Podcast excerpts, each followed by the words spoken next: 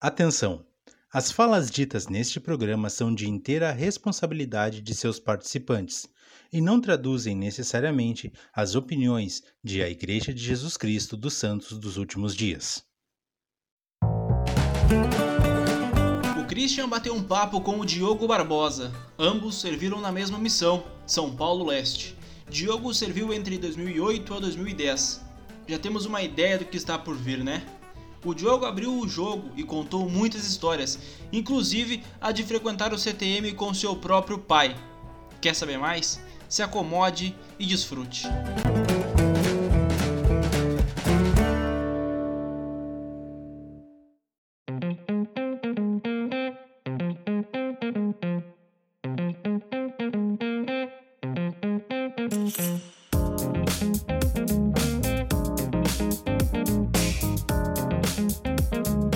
Muito bem, estamos de volta. É um prazer estar com vocês aqui mais uma vez no Plano Alternativo, o seu podcast a respeito da obra missionária. Hoje, domingo, 28 de março de 2021, seguimos trazendo para vocês esse podcast na ideia de realmente trazer até você um pouco de leveza, trazer uh, um pouco de alegria nesses dias tão difíceis por causa do Covid, né? E seguimos, seguimos nesse papo sobre a obra missionária, contando os bastidores sobre como funciona uma missão de tempo integral. E hoje a gente traz para vocês um convidado super especial, ele que eu conheço pessoalmente, tive o prazer de servir na mesma época dele, Diogo Barbosa, que serviu na missão São Paulo Leste de 2008 a 2010. Diogo Barbosa, seja muito bem-vindo ao podcast. Muito obrigado, Severo, pela oportunidade. Eu não vou conseguir te chamar de Christian, cara. Eu vou te chamar de Severo o tempo inteiro. Mas é um prazer estar aqui e poder conversar com vocês.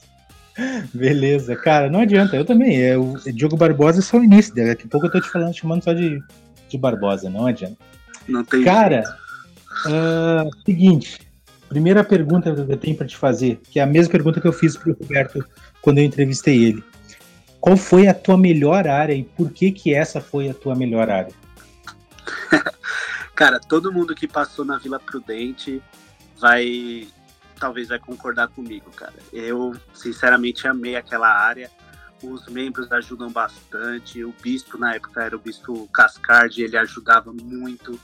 O bispo uhum. Correia também sensacional. Cara, pelo clima, pela área, pelos membros, eu diria que lá. Eu gostei de muitas alas que eu passei. Eu passei acho que seis ou sete. Mas eu gostei uhum. muito, muito da Vila Prudente, sim. E qual foi a área mais difícil que tu passou e também por quê? Cara, a mais difícil, eu diria. Tem Hermelino Matarazzo, que foi minha primeira área, foi bem difícil. Uhum. Mas a, a Vila Matilde foi bem complicado também. Eu fiquei seis meses lá e foi seis meses de trabalho duro. Cara, é engraçado. Eu já, Hermelino eu já tinha ouvido falar alguma coisa sobre ela, mas a Matilde eu não, não tinha ouvido coisas muito negativas a respeito. Não que tu tenha falado negativo, mas pelo fato de ser difícil. O que, que é? Não tinha? Os membros não ajudavam muito? A área era muito, sei lá, íngreme? Cara, coisa? eu não sei, eu não diria que os membros não ajudavam, porque tinha bastante membro que ajudava, que eles gostavam dos missionários. Mas talvez a época que eu passei lá foi uhum. a, a ala, digo, em relação a números e tal, que foi mais difícil mesmo. Mas. Te entendi. Foi porque também foi minha primeira área como sênior. E quando você fica seis meses na mesma área, é complicado, cara. Pá, seis meses. O presidente esqueceu de te lá. e eu lembro que foi engraçado, talvez o Helder Paiva vai, vai lembrar, que o hum. Helder Paiva era o nosso líder de distrito lá.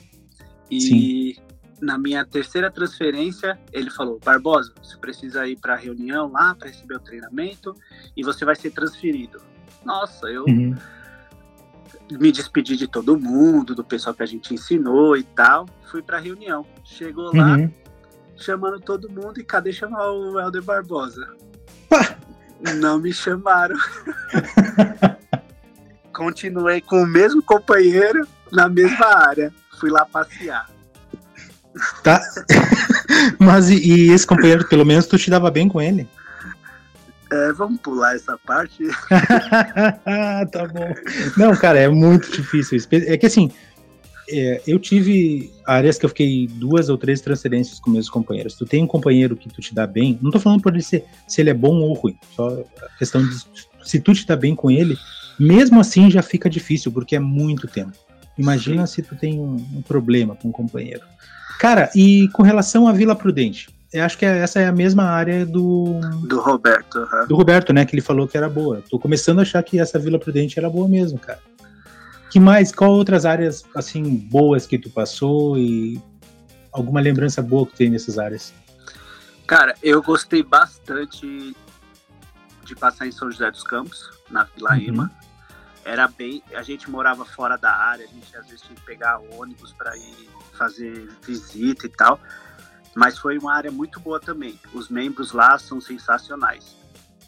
Uhum. Então, eu tive, eu fiquei lá, foi lá onde eu torci o pé, que depois a gente vai falar um pouco sobre isso. Sim. Mas lá eu tive, eu fui companheiro do Elder Lopes, que foi um dos meus, dos meus, melhores companheiros que a gente se deu super bem. Renato Lopes, né? Exato. Esse cara tem que aparecer aqui qualquer hora, tio. O mineiro, é, é. Tem é. que convencer. Mas eu gostei muito de lá também. Foi uma área que a gente se deu muito bem e diferente de outras áreas, lá a gente teve muitos resultados bons. Então lá foi, uhum. foi uma benção grande. Ah, que bom, que bom mesmo. Uh, voltando agora um pouquinho antes da missão, cara. É, o que, que, te levou a fazer missão, Barbosa? Cara, eu quando eu nasci, eu já nasci no convênio. A gente aprende uhum. desde cedo, né? A gente é ensinado na primária com musiquinha e tal. Mas quando você vai crescendo, você vai vendo, tendo amizades mais fora da igreja e tal. Mas o que fez eu ter certeza que eu precisava ir para a missão foi quando eu estava no seminário, que eu estudava as escrituras, que eu era bem dedicado, eu era bem competitivo. Então eu gostava de ser aquele aluno que decorava todas as escrituras, que fazia abrir a escritura mais rápido e tal. E você, quanto mais conhecimento você adquire, você vai tendo mais desejo, né? Então, é. foi nessa época que eu comecei a também a sair com os missionários. Tinha alguns missionários que eram bem legais. Isso foi me ajudando bastante. Comecei a sair com os missionários, comecei a criar o desejo. 18 anos, começou a se preparar. Na nossa época a gente ia com 19, né? Me diz uma coisa, uh, se tu tiver, já que tu falou dos missionários, se tu tivesse que elencar aqui, qual seria. Ah, tipo assim, eu não quero ouvir Jesus Cristo. Jesus Cristo a gente sabe que ele influencia para tudo que é bom. Qual foi a maior influência que tu teve para servir missão além de Jesus Cristo? Cara, eu. E seria muito clichê eu, eu falar de escrituras e tal, bonitinho. Mas o exemplo da minha família, o meu pai, ele serviu aí no sul, em 84, 83, 84, se não me engano. E o meu irmão mais velho estava na missão quando eu saí. Ele estava com um ano já. Então, os exemplos próximos, eu tinha muitos amigos da ala. Na nossa ala, quando eu fui para a missão, tinham oito elders na missão comigo. Então, era uma vontade de servir, porque todos meus amigos estavam servindo, todos eles compartilhavam experiências boas e fez eu ter cada vez mais vontade de ir. Então, essa foi um, digamos que um empurrão bem importante. Sim. O exemplo dos amigos. Cara, é, não adianta. Amigo influencia pro bem ou pro mal. É, tu vê eles fazendo algo e se tu tem certeza que aquilo é bom, o cara te dá uma impulsão para te fazer mesmo. Bueno, aí tu chega então, teu papel. Tu teve alguma surpresa por servir em São Paulo Leste ou já estava esperando por isso? cara, quase todo mundo da missão sabia dessa história. O meu pai, ele trabalhava no escritório da igreja e lá em Recife, o escritório da igreja fechou. A área norte, a maioria das pessoas vieram para vieram não, né? Foram para São Paulo. E eu recebi o meu chamado em setembro, falando: Ó, oh, você vai servir na missão São Paulo Leste. E a minha família já estava com passagem comprada para São Paulo, porque meu pai tinha sido transferido. Uhum.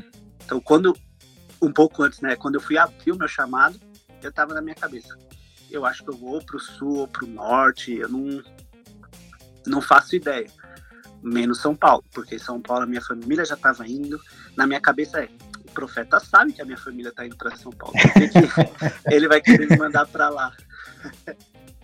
Mas a minha família morava na Zona Norte e eu fiz São Paulo na Zona Leste. Então, foi bem interessante, porque quando eu li, eu falei, não, pai, isso aqui tá errado. Eu acho que o pessoal errou na digitação. Deve estar tá falando do CTM, alguma coisa do tipo. Mas demorou um pouco para acreditar que era São Paulo Leste. Eu achei, no começo eu achei que estava errado. Cara, que loucura. Pois é, cara, é. Todo mundo mais ou menos sabia essa história. Uh, e lá no CTM, como foi para ti o CTM, as primeiras semanas? Uh, teve muita coisa que teve que, que adaptar, que mudar? Ou tu já estava mais ou menos na cartilha do missionário? Então, é interessante que no começo, o meu pai, ele estava trabalhando no, no CTM. Ele estava fazendo alguns ajustes lá, lá, na parte de TI. E quando eu estava no CTM, ele estava lá também. Aí eu encontrava com ele de vez em quando, falava, e aí, pai, tudo bem? Mas não via muito. Foi bem interessante porque não deu para ter saudade no CTM. Mas a ala que eu, que eu me mudei, eu fui um domingo só antes de ir para o CTM. Então eu não conhecia ninguém. Mas todos os instrutores, na verdade a maioria, eles eram dessa ala. Hum. Então todo mundo conhecia minha família, todo mundo sabia quem eu era, mas ninguém conhecia eu pessoalmente. Então era como se fosse qualquer outro missionário comum. Eu gostava Entendi. muito de, de brincar com os companheiros, principalmente com os americanos que tinham lá, e eu ensinava coisa errada para eles, para eles falar coisa errada. E tinha um instrutor lá que era da minha ala que ele sempre falava: Cara, para de atrapalhar, você tá ensinando os caras a falar besteira. Besteira tipo xingar, pedir coisa errada e tal. Uhum. Nada muito sério, não. Claro. ah, Tá, mas e aí com teu pai lá na, no CTM, vocês não tinham, assim, tu disse que falava com ele às vezes, mas não era muito contato, né? Acredito eu. Não, ele, a sala dele ficava próximo ao refeitório. Então, basicamente era quando eu ia comer, ele sempre estava fazendo alguma coisa, a porta lá sempre ficava aberta, mas era só nisso, eu não via ele em nenhum outro horário. Na minha época a gente não fazia nada no computador. Claro era mais os instrutores e o pessoal do escritório que, que usava o computador. Então eu via ele mais ou menos nessa, nessa época mesmo. Nessa parte, quando eu ia comer e tal. Alguma vez ele chegou a te dar uma trancada, tipo, oh, meu, vai lá, vai lá Já. aprender. vai trabalhar, rapaz, vai estudar. Porque a gente comia e ficava lá fora conversando um pouco, né? Até a, a próxima hora. Ele... Mas não via muito, não. Não era tipo, ah, eu ficava procurando ele para conversar. Não, até. Claro, claro. Até evitava para dar uma focada, né? É verdade. Muito bem. Uh, bueno, então a gente fala, falou um pouquinho sobre o CTM. Aí tu entra na missão, cara. Uh, quais foram as diferenças grandes que tu sentiu com relação à vida que tu tinha anteriormente, aonde tu morava antes? Claro que você tinha mudado para São Paulo, mas de uma maneira geral, qual foi a grande diferença que tu sentiu de estar tá trabalhando em São Paulo Leste para o local onde tu morava antes? Então, interessante que quando meu pai ele conseguiu trabalho na igreja, eu tinha três anos. Então, dos três aos 13, a gente morou em São Paulo. A gente morou ali próximo ao templo. E eu cresci em São Paulo até os 13. Aí a gente voltou para Recife. E até eu ir para missão, morava lá. Então, sobre comida, região, eu era bem familiarizado, porque eu morei 10 anos, né? Mas para mim a principal diferença foi do trabalho missionário mesmo. Eu achava que eu sabia as escrituras, eu achava que eu conhecia de cabo a rabo as lições e eu percebi que não era assim. Tinha que ter é, focar para pessoas, tinha que ter um, um, pouco mais de humanização. No CTM a gente aprende bastante a teoria, né? E eu acredito que na missão você aprende a humanizar um pouco o que você vai ensinar. Porque depende da pessoa, o que a pessoa precisa escutar e tal. Eu acho que a principal. É, não dificuldade, palavra, mas principal diferença que eu vi de onde eu hum. morava e pro campo missionário era o jeito de falar com as pessoas. Que quando você é missionário, você não fala mais daquele com, com gira e tal. Uhum. Foi mais nessa parte, eu acredito. Entendi. uh, tem um aspecto também que eu gosto de pensar a respeito disso, que é quando tu não tá na missão ainda, tu não tá dependendo de tantas pessoas para o teu sucesso na vida. Tu depende do teu pai, da tua mãe, das pessoas que estão bem ali na tua volta. Aí quando tu entra na missão, aquilo se torna tipo, o teu sucesso como missionário vai depender exatamente do teu trato com as pessoas. Né? Porque tu pode, tu pode levar a verdade para as pessoas, mas se tu não tiver, se tu não souber como chegar nas pessoas, entender as pessoas, entender o contexto onde elas estão inseridas, é muito mais difícil de tu ter algum êxito na missão. É, a gente conhece, talvez a gente serviu em épocas próximas, não exatamente na, na mesma. Tipo, eu servi, comecei em 2007 e terminei em 2009. Então, uh, durante esse tempo que eu estava servindo, eu conheci elders que sabiam muito, muito mesmo, muito mais do que eu, mas às vezes eles não tinham tanto tato para poder explicar. Não sei se tu teve algum caso parecido, e isso dificultava muito o sucesso deles na missão. É, eu conheci bastante elder que eles gostavam de estudar coisa profunda e tal, que são coisas que, querendo ou não, você não vai ensinar para um pesquisador. Você tem que saber bem as coisas básicas, como explicar, como mostrar para a pessoa que aquilo é importante. E realmente, quando você tem facilidade com as coisas simples, é o principal que você vai ter que usar na missão. Porque a missão, eu acredito que não é algo para você ah, se aprofundar em todos os assuntos. Você tem que saber o, o, principal, que é aquilo que você vai ensinar. E a pessoa, os nossos pesquisadores, eles vão com o tempo aprendendo e crescendo também, né? Exatamente, é isso aí. Bom, uh, bom, clima tu não teve tanta diferença, então o clima talvez, né, cara? Porque o Nordeste é quente, de modo geral. Sim. É, eu, eu tive esse problema também que eu fui pra missão, tinha uma semana só em São Paulo. E São Paulo é aquele, aquele clima doido, né? que você sai de casa com blusa de frio durante o dia faz um calor, depois chove, depois fica frio de novo. Que absurdo é, aquilo lá, cara. É muito complicado. É complicado. Então, aquela história da mãe, sai, leva o casaco. A gente tinha que levar mesmo, porque o negócio era complicado. o feijão marrom, me diz uma coisa, já é, é lá do Nordeste também? Ou ele também é diferente no Nordeste? Cara, eu sinceramente até confundo às vezes.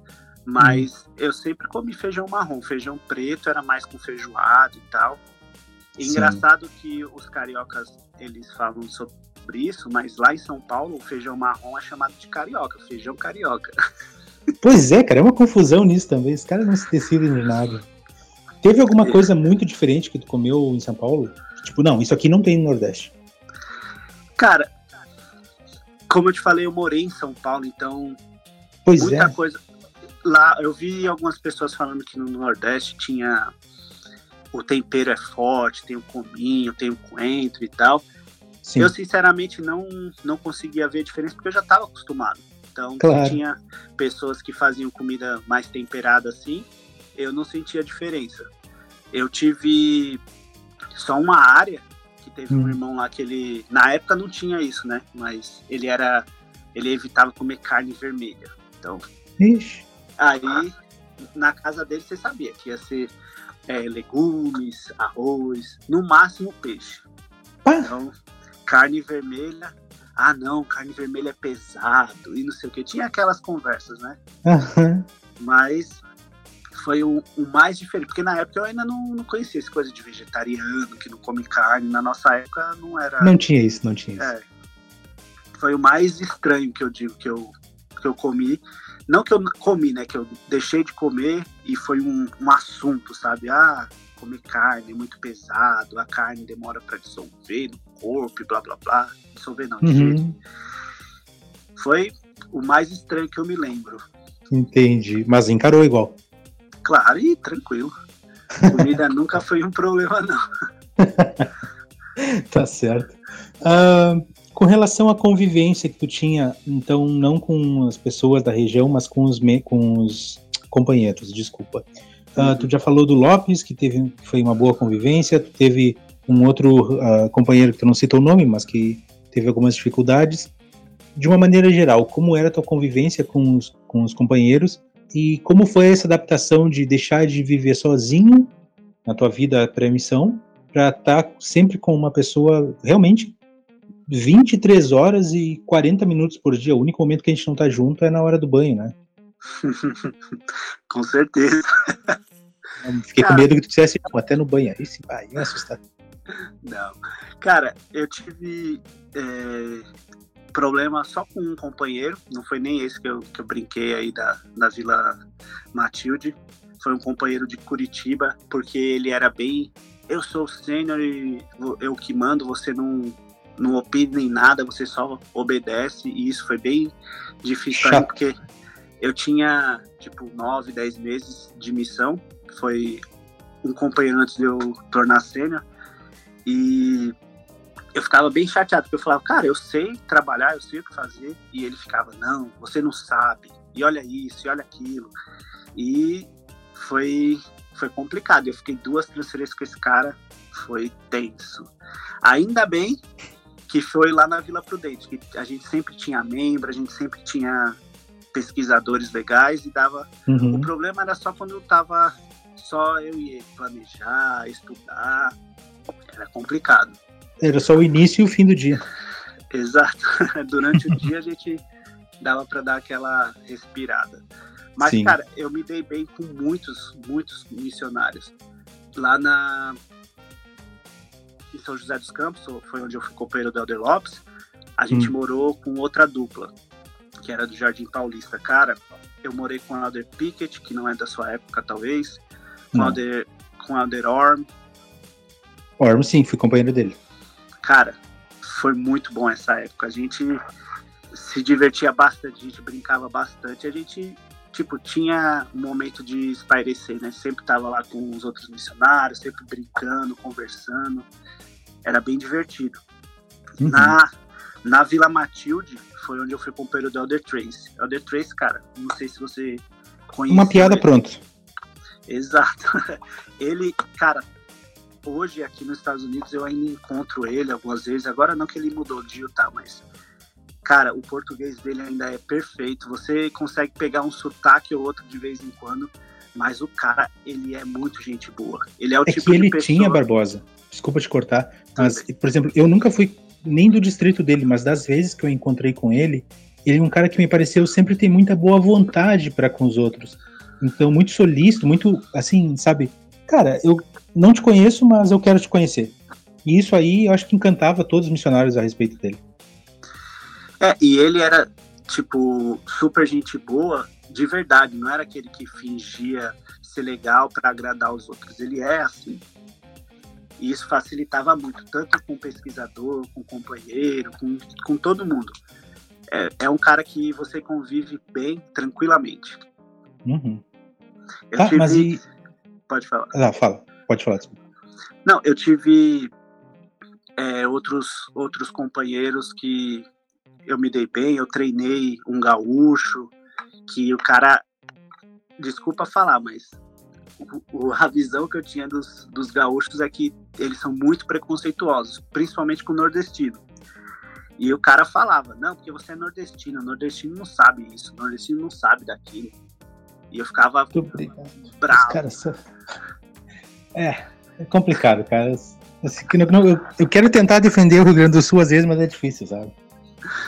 Mas isso foi muito no começo. Depois a gente bem amigo, bem tranquilo. Foi é só até quebrar né, essa, esse preconceito besta que o pessoal tem. Tá, mas me diz uma coisa. É, eu tinha te feito a pergunta já pela hora.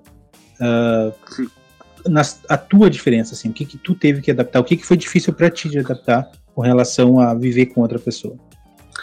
Ah, sim. Então, antes da missão, eu sempre só fazia qualquer coisa sempre com os amigos, principalmente da igreja. A gente ia pra praia, ia jogar futebol, ia pro shopping, ia pro cinema, era sempre com os amigos. Eu não sou um cara que gosta de ficar sozinho. Eu gosto sempre de estar com alguém. Então, para mim foi bem tranquilo, foi mais difícil porque eu nunca tive ah, uma pessoa comigo 24 horas tal. Mas o, quando você está ensinando o evangelho, quando você está estudando e procurando pessoas, ensinando pessoas, isso aproxima você com o seu companheiro e fica fácil de você ter uma convivência. Às vezes, até quando você não se dá bem com o companheiro, a. Como é que eu posso falar? O motivo de vocês estarem juntos para ensinar uma pessoa aproxima vocês. Então, sim. Isso me ajudou bastante. Eu sempre eu fui de, de ser sempre de estar com os amigos e tal, então isso para mim não foi um problema, estar com alguém sempre. Mas tirar o foco de ah, brincadeira e tal, para a missão, para evangelho, foi a única dificuldade. Não dificuldade, mas o único motivo né, que teve de mudança. Claro. Uh, então, nesse aspecto, já que tu falou dificuldade, uh, cita para nós aí qual foi a tua maior facilidade da missão. Tipo, bom, isso aqui eu já era bom, então eu aproveitei que eu era bom nisso e continuei agindo assim na missão. E a maior dificuldade que tu teve na missão. Cara, eu acredito que a maioria das pessoas tem essa dificuldade que é falar em público, de ter vergonha de falar com as pessoas, de fazer contato com as pessoas na rua. No começo, essa, era a minha maior dificuldade, a vergonha de falar com as pessoas, ah, de bater porta, não saber o que falar quando a pessoa fazia alguma pergunta. E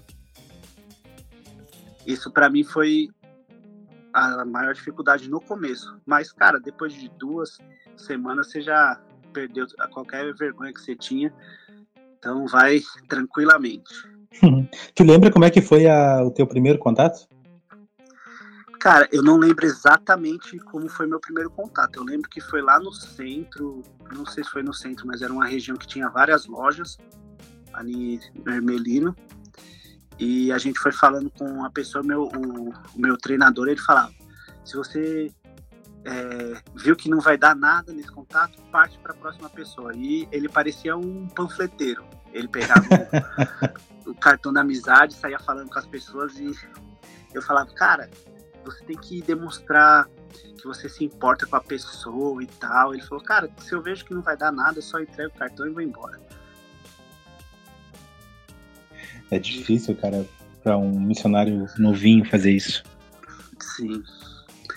Mas contato depois de um tempo era tão tranquilo, às vezes você, as pessoas olhavam para você porque, ah, esses cara, quem são esses engravatados?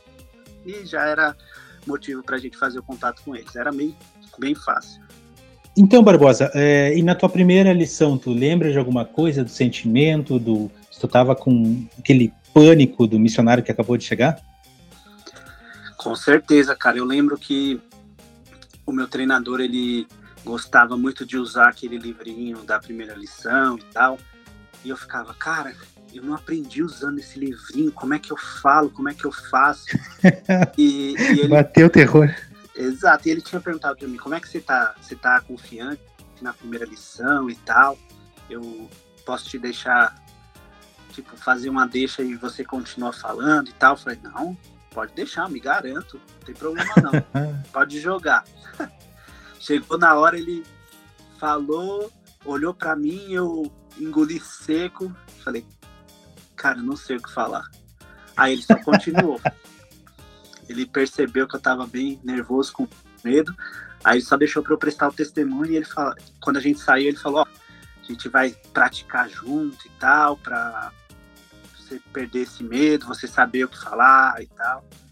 Mas no começo, cara, é bem difícil. Por mais que você saiba, chega na hora, o nervosismo, o medo, talvez, dá aquele branco. Claro.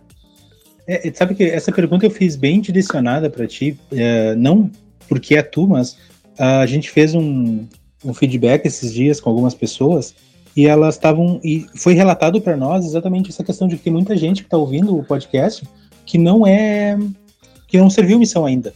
Estão ouvindo para aprender. Então eu acho que é importante a gente fazer esse tipo de pergunta até para as pessoas entenderem, cara, nós somos humanos. Especialmente é quando normal. tu tá entrando lá, tu vai errar bastante, né?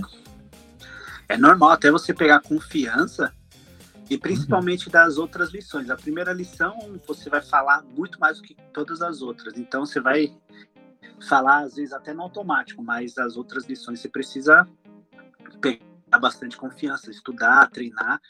Não é de primeira que você vai conseguir, não. É verdade, verdade. Bah, quando chega na terceira lição já é uma alegria, né? Uma vitória pro Elder. verdade. Bom, uh, Barbosa, conta para nós então alguma história engraçada ou esquisita que tu passou na missão. Cara, eu separei algumas histórias quando eu estava escutando as outras entrevistas. Eu separei algumas histórias engraçadas que eu queria compartilhar da minha primeira área. Eu lembro que quando eu cheguei na reunião de transferência e tal, tinha do CTM, todo mundo falando, nossa, é o de americano e tal. Eu falei, não, cara, meu nome é Barbosa, não sou americano. o pessoal acha que por, porque é loiro é americano. Aí eu cheguei na, na minha primeira área, tinha uma irmã lá que eles estavam ensinando e ela estava progredindo e tal. A gente foi lá na casa dela, nossa, é aldeira americana e tal. Aí eu entrei na brincadeira, falei, ah, eu sou americano, comecei a falar com sotaque e tal. Meu companheiro nem, não desmentiu. Aí ela falava comigo, eu falava, ah, não, não entendo, não sei falar muito bem e tal. E essa irmã acreditou. Ela acreditou e passou batido o nome. Chegou Vocês foram embora e tu era embora sem, sem desmentir, exatamente. Chegou domingo na capela, foi lá prestar o testemunho, se apresentar a irmã depois veio falar comigo. Nossa, Helder, que bom. Uma semana que você tá aqui, você já tá falando português perfeito. Ô, louco. Cara, eu achei muito engraçado essa. Aí eu, eu tive que desmentir pra ela. Falar, não, irmã, desculpa, brincadeira, eu sou brasileiro e tal. E ela, nossa, que você me enganou. Eu falei, nossa, tava tão na cara. Mas as pessoas acreditam. Às vezes você fala você mostra e uhum. as pessoas ainda acham que você é americano só porque você é missionário. Mas ela não ficou ofendida. Não, ela levou na brincadeira, foi, ah, legal. que Aconteceu alguma outra coisa engraçada que tu queira compartilhar? Cara, você como um bom gaúcho deve saber de churrasco. Eu, quando foi na minha última transferência, eu tava na zona Mogi, juntei todo mundo, falei, não, minha, meu último pida, eu fazia um churrasco, vamos comprar algumas carnes e tal. E tinha uma sister que ela falava, não, lá em casa meu pai, ele faz um, um churrasco que ele coloca abacaxi, que fica uma delícia e tal, tal, tal, eu posso fazer. Hum. Aí eu falei, tá bom, sister, a gente comprou algumas carnes lá, aí eu entreguei para sisters um, um dia antes, que era perto da nossa área a sister não me coloca a carne para dormir com abacaxi. Ah. Cara, no outro dia a carne tava se desfazendo, tava meio ah, queimada já e tal. Ah. Cara, a gente ficou bravo demais. Estragou, estragou o churrasco, estragou. que absurdo, cara teve que comprar marmitex e tal. Cara, foi bem engraçado, porque tava todo mundo empolgadaço pra comer o churrasco. Cara, ficou muito ruim a carne, muito. Eu acho que a gente até nem chegou a assar. Não, não dá, cara, perder, perder a carne. Quer dizer, não, sei, você pode ter assado, mas perder a carne igual. Tem toda uma, uma, Eu não sei fazer, mas tem uma, toda uma técnica para tu poder fazer esse tipo de coisa. Não é assim só. Uh -huh. Ah, tá louco botou uma carne uma fatia de uma de abacaxi. Cara, chegou no outro dia, a carne tava sei lá, parecia que absurdo. terra, pedaço de nossa, que droga. a gente ficou super bravo que gastou mó dinheirão com carne. Ah, tá louco? Não, tô, eu tô com pena do marido dessa sister aí, cara. Nem vamos levantar o nome dela. Mas se ela ainda segue nessa vibe aí, coitado, tá louco. Bueno. Cara, Sisters. Bom, uh, conta para nós então, Barbosa, para a gente não, não continuar queimando. Ah, aliás, eu tenho uma pergunta para te fazer. É, tem alguma história que dê para contar com o Elder Lopes? Cara, com o Elder Lopes com certeza. Vou contar uma história boa, porque Conta aí. Ale, além de ser brincalhão, o cara era muito bom missionário. Eu Sim. tinha saído de uma área que foi aquela que eu fiquei seis meses cara, difícil. Trabalhava, trabalhava e nada de ninguém progredir, nada de batismo, tava até chateado. Aí eu falava, velho, que é que eu preciso fazer? Eu tô fazendo tudo certo, cumprindo as regras, estudando, procurando e nada. Cheguei para transferência, larguei a bomba da área lá com outro elder. Fui, cheguei lá na na Vila Ema com o Elder Lopes. O Elder Lopes tinha uma transferência, tinha acabado de ser treinado, eles tinham acabado de encontrar uma família. Longe pra caramba, mas a família era boa. A gente tinha um irmão que dava carona pra gente, para ensinar lá e tudo. Dessa família, era uma avó que era menos ativa e ela se batizou quando ela era criança. Então ela se batizou, sei lá, 8, 10 anos. E ela tava com seus 50, 60 talvez. E ela tinha, tipo, quatro filhas. E todas essas filhas eram casadas. Casadas assim, né? Tinham filhos. Dessa família, que eu saí lá da, da área super desanimado, cheguei lá.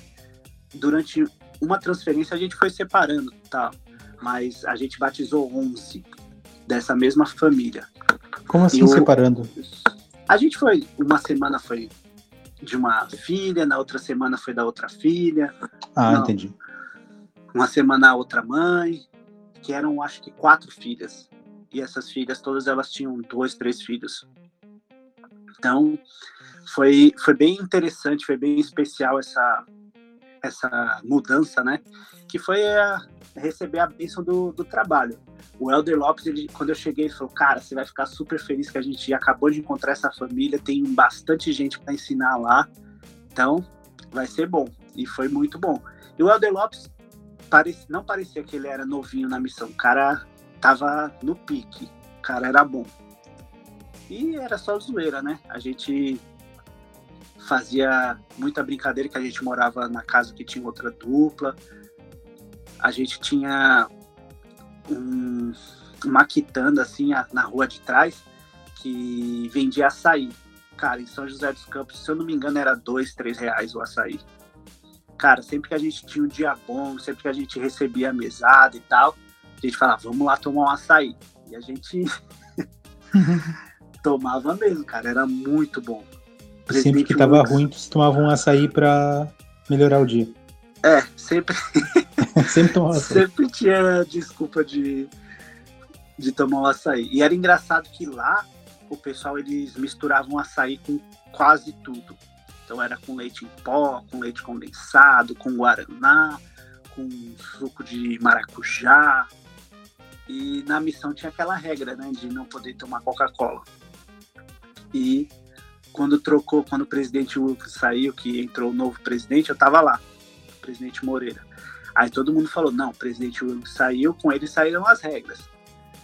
Tinha um, elder, tinha um elder americano que ele comprou um fardo de Coca-Cola e levou para casa. As ideias, cara. E eu lembro que a gente falou, não, se o pessoal mistura Guaraná, mistura as coisas, vamos misturar Coca-Cola no açaí para ver. Cara, pior que ficou bom eu, eu, lembro bastante da Lopes desse negócio de açaí com Coca-Cola, que foi engraçado. Essa ideia do Basta. Ah, que bom. Boa história aí. Lopes é gente boa. Gente boa mesmo. Bom, uh, Barbosa, conta pra nós então, a gente já tá se aproximando do fim. Conta pra nós uma história um pouco mais espiritual que tu tenha passado na missão. Certo, eu separei aqui, anotei uma história que para todo mundo que está ouvindo, que está se preparando para ir para a missão, para tranquilizar também e para ter um, um, testemunho que o Senhor ele cuida da gente, ele protege a gente. Na minha primeira área tinha uma irmã que ela morava assim bem pertinho da, da entrada da favela, né, da comunidade. E era uma bifurcação que um lado uma, a rua da direita ia para a favela e a rua da esquerda era uma ladeira grande que subia e essa irmã morava lá em cima da rua. E ela estava progredindo, a gente estava estudando e a gente estava naquela época que passava quase todo dia lá na casa dela. E ela trabalhava e a gente sempre marcava de visitar ela umas seis, sete da noite. E um dia era tipo três, quatro, a gente estava ali perto passando e eu e meu companheiro a gente sentiu, vai lá visitar a irmã tal. Aí eu olhei assim pro meu companheiro e falei, nossa, gente, eu tô sentindo que a gente tem que ir lá visitar a irmã. Aí o meu companheiro falou, eu também, mas não tem sentido. A irmã deve estar até no trabalho. É, a gente marcou com ela sete horas, o que, que a gente vai fazer lá mais cedo? Aí a gente falou, ah, só vamos. Então vamos lá. Chegou lá. Ops, desculpa. Chegamos lá, a irmã tinha acabado de chegar do trabalho, chegou mais cedo, a gente conversou com ela, só fez um acompanhamento, nada de especial. Aí eu falei, nossa, que estranho, né? Tá bom, vamos embora. A gente continuou as outras coisas que a gente tinha para fazer. E no outro dia, o almoço era na irmã lá na comunidade. E a irmã, ela nasceu lá, ela cresceu e ela já era avó. E ela tinha bastante moral lá dentro. E quando a gente foi almoçar lá e tal, ela puxou o assunto com a gente e falou: Nossa, Helder, vocês ficaram sabendo aí de ontem que teve uma, uma confusão, uma briga de, de gangue e tal, ali no barzinho. E esse barzinho ficava bem na bifurcação. E a gente falou, nossa, não, não tava sabendo não. Ela falou, é, teve uma briga lá, teve tiro, mataram duas pessoas e tal. Eu fiquei preocupado, fiquei preocupada com vocês, que vocês sempre estão por aqui e tal. Eu olhei assim pro meu companheiro, a gente falou, nossa, o Senhor tava protegendo a gente. E o Senhor fez a gente ir mais cedo na irmã, porque provavelmente seria no horário que a gente estaria passando lá. Cara, que loucura! Capaz de sobrar pra gente, né? Olha lá os engravatados. E... Não, e uma bala perdida, né, cara? Qualquer pois coisa. É. Um... o pessoal é. bêbado, o pessoal, sei lá. E eu, uhum. eu tenho certeza que o Senhor ele protegeu a gente, porque o Senhor sabe, né? Tudo que vai acontecer, o que já aconteceu, e ele protege. A gente estava lá uhum. para fazer o trabalho dele. Ah, que legal, cara. Que bom ouvir essa história. Isso aí é importante. É, para quem vai servir missão, e provavelmente traz memória também para quem já serviu missão. Isso é uma das verdades. O Pai Celestial protege muito a gente, né, cara? Tem coisas que a gente nem sabe que, que ele nos protegeu, e Exato. ele nos livrou. Mas essa aí é bom porque deixa bem claro. Ah, que bacana, cara, que legal. Bom, Enfim, pode falar. Pode falar, desculpa. Não, eu, eu sempre falo dessa história para quem tá, ah, não, não sei se eu vou pra missão e tal e tal. Eu sempre falo, cara, eu tenho certeza absoluta e um testemunho pessoal que o Senhor protege. Se o seu medo é que pode acontecer alguma coisa, eu sempre falo, o Senhor me protegeu de poder talvez ter tomado um tiro? Por que, que o senhor não vai te ajudar a achar um trabalho, achar algum, algum jeito de voltar a estudar e tal? Basta direcionar e acreditar que o senhor vai, vai cumprir com a promessa dele, né? Sim. É, não, e assim, ó, é, é sempre bom dizer isso que tu tá falando, porque dificuldades todos os missionários vão passar na missão. O cara que vai para lá para fazer festinha tá indo pro lugar errado. Mas o grave, o que é pesado mesmo, a gente pode ter uma confiança muito grande que o Senhor vai nos ajudar, né, cara? Com certeza. É eu, gosto, eu gosto muito de, de dar esse testemunho que o Senhor protege a gente, porque era um, um dos meus medos. Porque uhum. São Paulo, na minha época, na, na nossa época, na, na, Zona Leste, não tinha nada de funk, não tinha essas coisas mais, mais pesadas que tem hoje. Mas o pessoal tem bastante medo, porque você pega bastante periferia. Claro. E tem, e tem muita gente que fala, ah, não, essa parte é muito perigosa. O Senhor protege. Não, Barbosa, e o, um ano antes de eu entrar na missão, 2006 no caso, eu entrei em 2007, então 2006 foi quando estourou o PCC lá, que tava pesado, as coisas e tudo mais. Então, sim, era um ambiente que porque eu lembro que eu não queria servir São Paulo exatamente por causa disso, porque eu não queria servir Rio e não queria servir São Paulo porque era onde a violência estava mais uh, exposta no, no Brasil. E bah, tinha muito medo disso, mas, mas realmente o Senhor nos protege, né, cara? Exato. Legal. Bom, Barbosa, eu tenho duas perguntas para te fazer agora a respeito do pós-missão. Tu volta, tu volta para casa. Que, que data tu voltou para casa? Tu lembra ainda? Sim, eu voltei. A data exata eu não lembro. Eu lembro que foi foi em janeiro. Janeiro de janeiro. 2010. Janeiro de 2010, tu pisa novamente, então, uh, fora, da, fora da, da, área da missão. Em que momento tu te dá conta que tu, é, que tu é agora. Ah, agora eu sou um missionário retornado, agora não tenho mais essa plaqueta aqui comigo. Cara, eu nunca tive esse problema do pessoal que fala, ah, não, eu não conseguia andar sozinho, não conseguia apertar, é, falar com as pessoas só apertando a mão, abraçar e tal. Eu sempre fui bem tranquilo. Cheguei em casa, conversei com os meus pais. Eu não conhecia ninguém da ala, não conhecia a região que eu morava, então era tudo novo para mim também. Não era, não voltei para o ambiente que eu tinha antes de ir para a missão. Então foi bem tranquilo. Eu só senti que, nossa, agora eu sou um homem, eu sou eu estou preparado para a vida. Vou aqui procurar um trabalho, vou procurar a faculdade para fazer e tal. Eu senti que a missão ela me preparou para para a vida, sabe? Sim. Eu não tive eu não tive nenhum problema de adaptação de ah, eu não consigo é, andar sozinho e tal. Para mim foi bem tranquilo, nunca tive esse problema.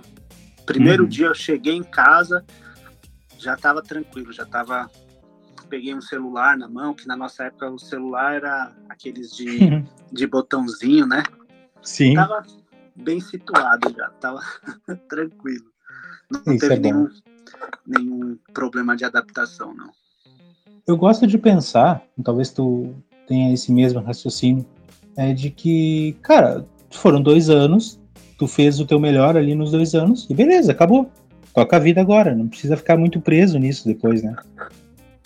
É, eu acredito que as experiências boas que a gente teve, até as ruins de aprendizado, vão ficar para nossa vida para sempre. Mas é aquilo. Você aprendeu por experiência própria e vai viver sua vida, vai correr atrás que a missão só te fortaleceu. Exatamente. E para finalizar então essa parte, Barbosa, eu te pergunto uh, o quanto tu já conseguiu aplicar a missão durante a tua vida? Cara, eu escolhi trabalhar com logística, eu fiz faculdade e tudo, e me ajudou bastante no, na comunicação mesmo com as pessoas, porque eu trabalhava numa, num departamento que eu, eu tratava muito com vendedor e diretor importante da empresa, e no mesmo dia eu tratava com um caminhoneiro, com, com a pessoa que carregava o caminhão, então eu sabia lidar com todo tipo de pessoa, sabia conversar com um cara importante e sabia conversar com os trabalhadores também. Todos eles com vocabulário, todos eles com um jeito diferente de tratar. E eu conseguia fazer amizade com todo mundo. O pessoal que trabalhava lá na equipe de vendas, a gente conseguia ter um relacionamento legal, tanto quanto eu tinha um relacionamento bom com as pessoas que trabalhavam na parte do transporte. Então, eu acredito que muito disso eu aprendi na missão. A missão me ajudou a, a ter essa facilidade de conversar, de fazer amizade, de conseguir confiança das pessoas, o jeito de tratar. Eu acho que isso é o principal ponto que a missão me ajudou nessa parte profissional que eu escolhi. E principalmente na parte de, do evangelho, preparar para servir, para ser um professor, para ser um, um líder. Uhum. A missão ela te prepara bastante. Depois que eu voltei da missão, eu, a ala que eu tava tinha pouco sacerdócio, então eles me colocaram para ser presidente dos rapazes e eu gostei bastante. Eu servi como presidente dos rapazes por quase 10 anos, quase o tempo que eu tive desde que eu voltei da missão até vir para os Estados Unidos. Eu era presidente ou conselheiro dos rapazes. Eu gostei muito de trabalhar nessa organização. E a missão ajudava a gente, né? Porque a gente estava lá ajudando os rapazes a se fortalecer, que é a área, a área não, a época que o pessoal mais se afasta, né? Então, eu gostava bastante, a missão me ajudou muito nessa parte de fazer as pessoas gostarem de estar na igreja, gostarem de participar das atividades pelo evangelho, não porque tem uma quadra de futebol. É isso aí. E provavelmente tu deve ter ajudado outros rapazes também a servir missão, né? Dessa Sim. forma. Tem, tem um, um rapaz que, da época que eu era presidente, que ele serviu no Chile com aquele rapaz que é cantor, aquele archuleira lá. David. É, ele foi para o Chile, ele, eu escrevi para ele algumas vezes, ele falava, nossa, muito boa experiência e tal eu fico feliz de ver alguns rapazes. Teve um que falou comigo essa semana, que está se preparando para ir para a missão. Então, eu fico muito feliz. Eu sinto que, sabe, ah, o reconhecimento do meu esforço e tal. Mas fico feliz pela decisão pessoal da pessoa, né? Não, não é muito mi, é, minha responsabilidade ou mérito meu, é mérito da pessoa. Eu fico feliz por ter ajudado. Claro, exato, sim. É, não é GH, é fica feliz por poder ter participado dessa construção. É, eu te entendo perfeitamente. E como pai, como marido, te ajudou? A missão te ajudou em alguma coisa? Com certeza.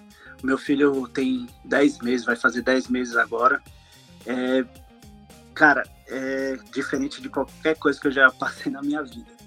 O relacionamento com a esposa, quando você escolhe a pessoa para você estar e compartilhar dos momentos difíceis momentos felizes e ter o retorno disso é maravilhoso. É o que eu estou vivendo agora.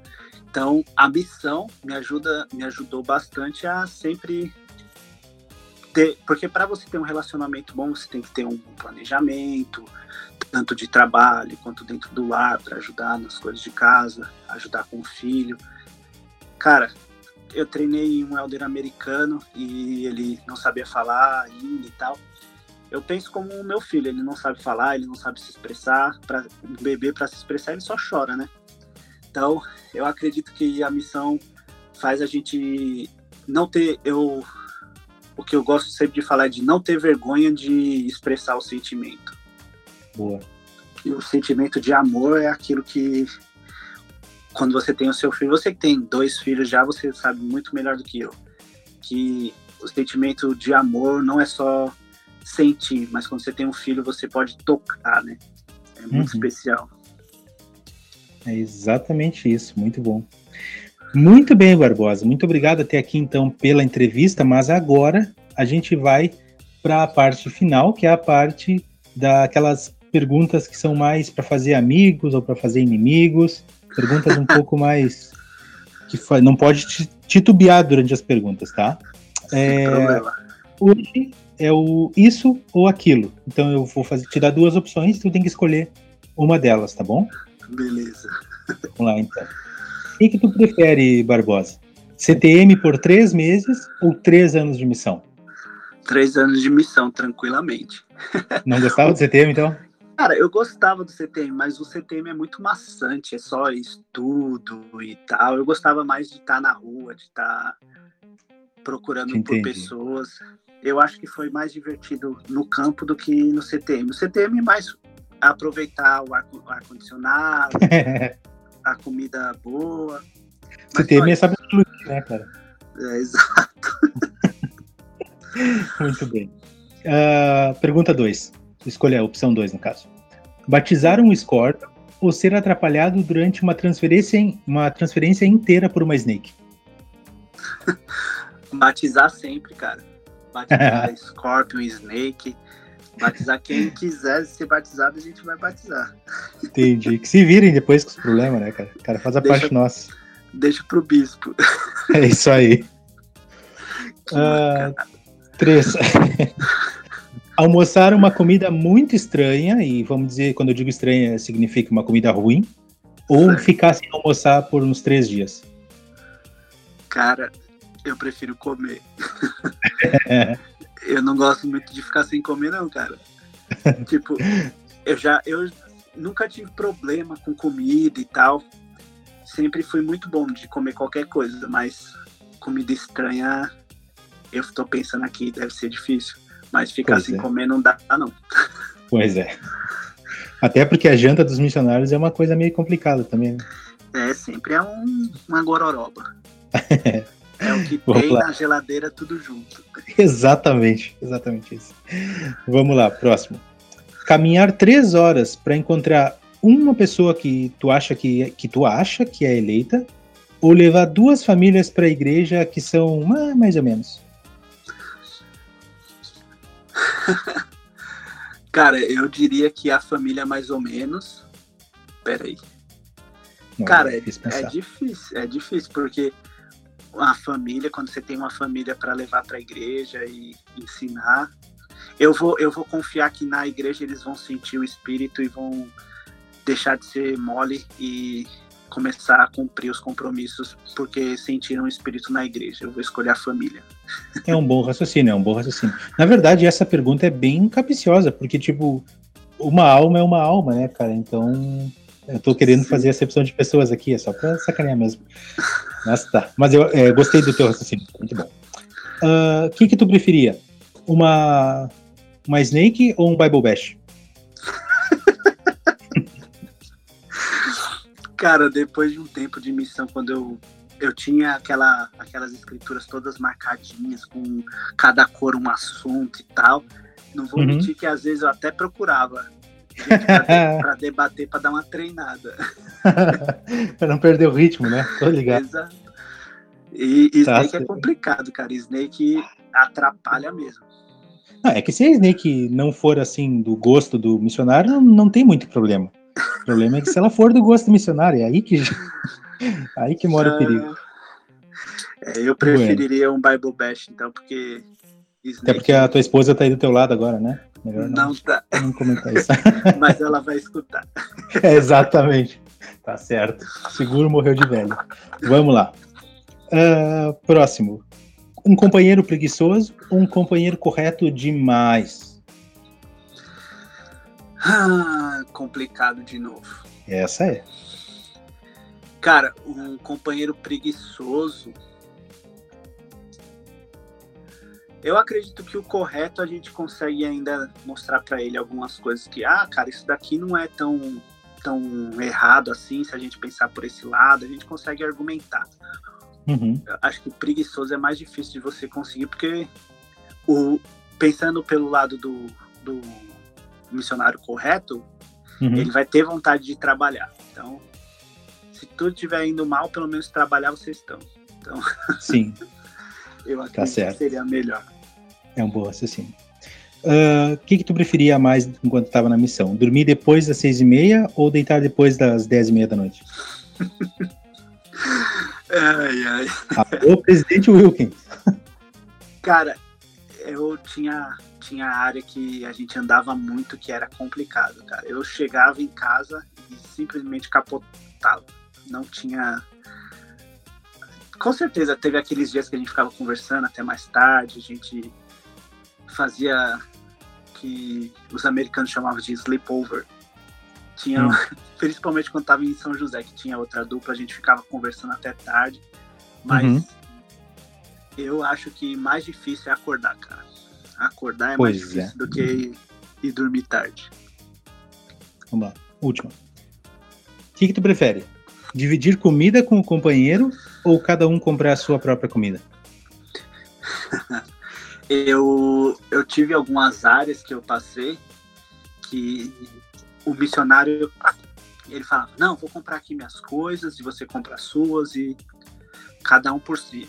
Eu falava, cara, tudo bem. desculpa. Eu falava, cara, tudo bem? Mas sempre acabava dividindo, sempre acabava, ah, vamos fazer aqui uma coisa junto e tal. Eu sempre fui bem, bem parceiro nessa parte de vamos fazer tudo junto para ficar mais fácil. Mas teve uma área que eu morei lá em Poá, que a gente morava com os elders também, e tinha um elder novinho que o bicho recebia a mesada, o companheiro treinador dele sofria, cara. Ele recebia a mesada, ele gastava tudo, tudo no mercado, tudo. E ele comprava um monte de coisa. Nossa, não vou mentir que eu já roubei muito esse. é, aí tudo bem, tá justificado. Comia, o cara comprava uns queijos, uns presunto, pão, refrigerante. Nossa, o cara comprava muita coisa. Aí a gente aproveitava. Às vezes ele não, não tava em casa e já falava, ah, tem muito pão aqui, tem muito queijo, tem muita coisa, vamos compartilhar, pois muito recebi. uh, dava uns assaltos de geladeira à noite? À noite não, só quando o, cara não tava. Tô ligado. tá bom. então com isso a gente finaliza a entrevista e queremos te agradecer demais quero, né? Pessoalmente, quero te agradecer demais pela entrevista, foi muito boa. Legal poder ouvir todas essas histórias, histórias engraçadas, história espiritual e saber um pouco, né? Um pouco mais como foi tua missão, que eu acho uma das mais uh, peculiares porque é um cara que morava em um estado e aí vai morar uns dias antes de ir para a missão na própria na própria missão ou bem próximo da missão onde ele vai servir. Então, por tudo isso, eu quero te agradecer também pela tua disponibilidade e desejar tudo de bom. Quero que tu deixe as tuas considerações finais também aqui, por favor. Certo. Prazer, cara. Desde que vocês começaram a fazer o podcast, eu tive vontade de participar. Porque eu acho bem interessante, acho bem, bem divertido você ouvir histórias de outras pessoas. Eu sempre escuto, sempre estou acompanhando. Que eu queria deixar para quem está se preparando para ir para a missão, pensar, cara, que a missão ela é os dois anos, os dois melhores anos para a sua vida, não da sua vida. Porque depois que você casa, depois que você tem filho, você com certeza você pensa, não, a missão foi muito boa, mas estar tá casado é melhor, ter filho é melhor. E assim você vai desenvolvendo. A intenção é que cada ano seja o, ano, o melhor ano da sua vida, sempre tendo novas experiências. Mas se você está se preparando para ir para a missão, o Senhor vai te proteger, o Senhor vai te ajudar. E aquele conselho que eu sempre dou: a missão, ela só potencializa o que a pessoa é. Se a pessoa é uma pessoa boa, ela vai se tornar uma pessoa melhor. Se ela é uma pessoa ruim, provavelmente ela vai se tornar uma pessoa pior. Então, às vezes, uma pessoa que está em dúvida ou uma pessoa que é um jovem que é muito fullback, que não está querendo ir para missão ou não gosta muito da igreja, e o cara só manda para missão para se livrar da pessoa, só está transferindo o problema. Então, a missão vai potencializar o que a pessoa é. Isso é a, a minha opinião, o que eu acho. Então, se a pessoa está com, se você está com dúvida se você deve ir para missão ou não, cara, só vai, ora para o Senhor e pede para o Senhor a confirmação do seu coração e vai para missão, que eu tenho certeza que você não vai se arrepender. Eu conheci muitas pessoas que até hoje são meus amigos, até hoje eu posso contar com eles, tenho aqui nos Estados Unidos a oportunidade de reencontrar muitos amigos americanos e me ajudam, me dão conselhos.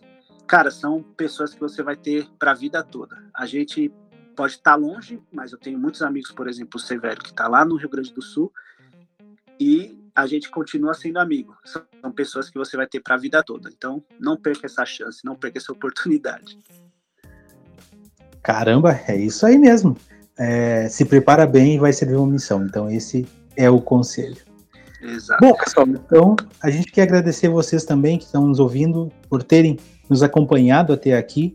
Nós pedimos que vocês nos acompanhem, continuem seguindo a gente aqui no Spotify, no Plano Alternativo e também no Instagram, Plano Underline Alternativo. Tá? E a gente agradece muito a vocês por estarem fazendo parte disso tudo. E aproveitando, claro, também esse momento, a gente quer pedir para o Barbosa. Barbosa, tem alguma coisa que tu queira compartilhar a respeito de canal do YouTube, de algum serviço, de alguma coisa que tu está fazendo aí quer nos apresentar? Claro, eu tenho, junto com a minha esposa, um canal no YouTube, chama Elisa e Diogo, que a gente conta algumas experiências que a gente está tendo aqui nos Estados Unidos, lojas e lugares para visitar. Então, você que está planejando vir para Utah, para conhecer, para passear. Agora na pandemia tá um pouco diferente, mas se inscrevam lá no canal, vou passar para o Severo o link, tudo bonitinho para pessoal poder se inscrever e eu tenho certeza que vocês vão gostar. A minha esposa é bem dedicada, eu sou um coadjuvante no canal, mas ela é bem tá dedicada certo. e os vídeos estão bem legais, então vocês vão gostar bastante. Obrigado Beleza. pelo espaço aí, plano alternativo. É, repete para nós, Elisa com S ou com Z? Elisa com S e aquele. Como é que chama? Ele é bonitinho lá? É, o E bonitinho, Diogo. Elisa e Diogo. Elisa e Diogo no YouTube. No Instagram vocês têm também não? Ainda não. A gente então. tá só no Instagram pessoal mesmo. É isso aí. Então, Elisa e Diogo no YouTube. Fica aí compromisso, pessoal. Vocês estão nos ouvindo aqui, tá acabando o podcast, já vão lá no YouTube, dá uma verificada, vem, é, segue lá, dá like, que sem like a gente não cresce, então dá o like nos caras lá, tá bom? A gente quer agradecer a todos vocês, agradecer ao Diogo e desejar para vocês uma boa semana e até o próximo episódio. Até lá. Valeu, pessoal.